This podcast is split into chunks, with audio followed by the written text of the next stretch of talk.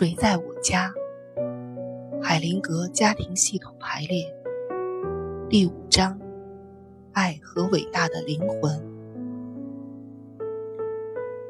我们既属于个人关系系统和社会系统，又是更大的关系系统里的一份子。在我们的亲密关系中，支持我们的形形色色的爱的法则。对其他的关系系统并不适用。如果涉及更大的整体和超然系统的话，例如涉及到上帝、命运、世界背后的一切奥秘，或者涉及世界的整体，那时那些法则和原理就不再适用。运用它们只能导致荒诞的结果。想一想自己儿时的经历，像孩子感应自己的父母时，总想寻找理想的父母一样，我们能够去感应上帝，去感应世界背后的奥秘，因而我们会像孩子那样相信，像孩子那样希望，像孩子那样信任，像孩子那样去爱。我们也可以像孩子那样害怕，害怕我们没有经历过的事情。想一想自己在大家庭中的经历。当我们涉及到命运或者世界背后的奥秘时，也许会像对待自己家庭的成员一样，我们和他一起。就好像是圣徒中的一群生死兄弟。不过，就像在家庭中一样，我们会根据一些既不清楚，也无法左右的清规戒律，来对我们的资格进行筛选。想一想我们在自愿加入的社团中的经历，我们在涉及世界背后的奥秘时。就好像和他有生意来往一样，自己成了他的全权代表或发言人，签订合同或协议，就好像生命允许我们相互调节彼此之间的付出和接受，并控制我们相互之间的获利和损失。我们能接近的世界背后的奥秘。也许好像和我们的亲密关系，在其中有爱和被爱，新娘和新郎。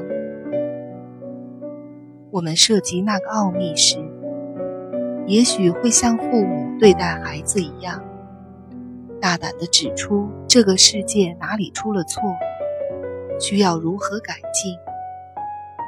我们并不满意世界现实的样子。试图从世界中拯救自己和他人，但是还有另一种方式。当我们涉及世界的奥秘时，我们要忘记那些适用于我们已知的关系中的事物，就好像当我们在海洋中游泳的时候，我们要忘记不断流进来的江河。当我们到达目标的时候，要忘记来时的路。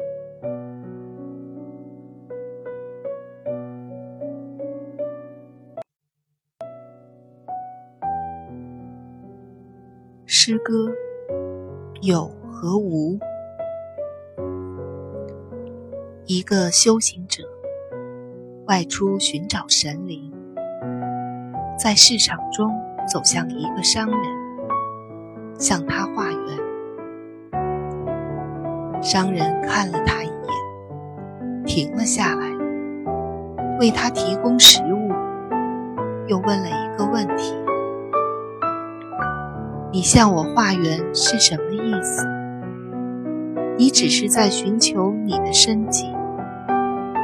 你还洋洋得意地认为我和我的生意比起你和你的追求，是低级的东西。修行者回答说：“和我追求的神灵相比，其他的似乎确实低级。”商人不满意，试着向他提第二个问题：如果这样的神灵存在，它会超出我们所及，因此，一个人怎么能够设想寻找神灵？就好像神灵躺在某条大路的远端，等着被人发现。一个人怎么能拥有它，宣称比别人分享的更多？相反，如果这个神灵存在，一个人怎么能远离它，被排除在他的意愿和照顾之外？修行者回答说：“只有那些准备抛开身边所有一切的人。”愿意放下一切牵挂，到此时此刻，才有可能找到神灵。还是不能幸福。商人又提出另外一个问题来考他：就算那样一个神灵存在，他必须接近每一个人。虽然他隐藏在现在和永恒之中，就好像无隐藏在有之中，过去和未来隐藏在此时此刻之中。和有相比，出现在我们面前的是有限和短暂，无似乎不受空间和时间的限制。就好像过去和未来，比起此时此刻，然而只有在有的前提下，无才能展现出来。就好像过去和未来能显露出，只有在此时此刻，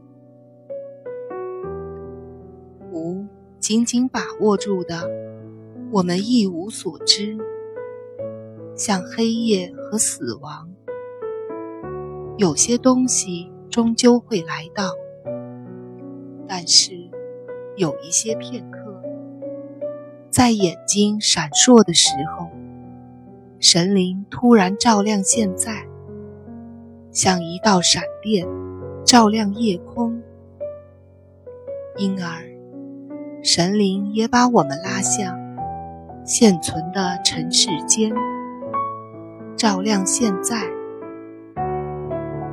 接着，修行者问商人一个问题：如果你说的是真的，那么能留下什么给我和你？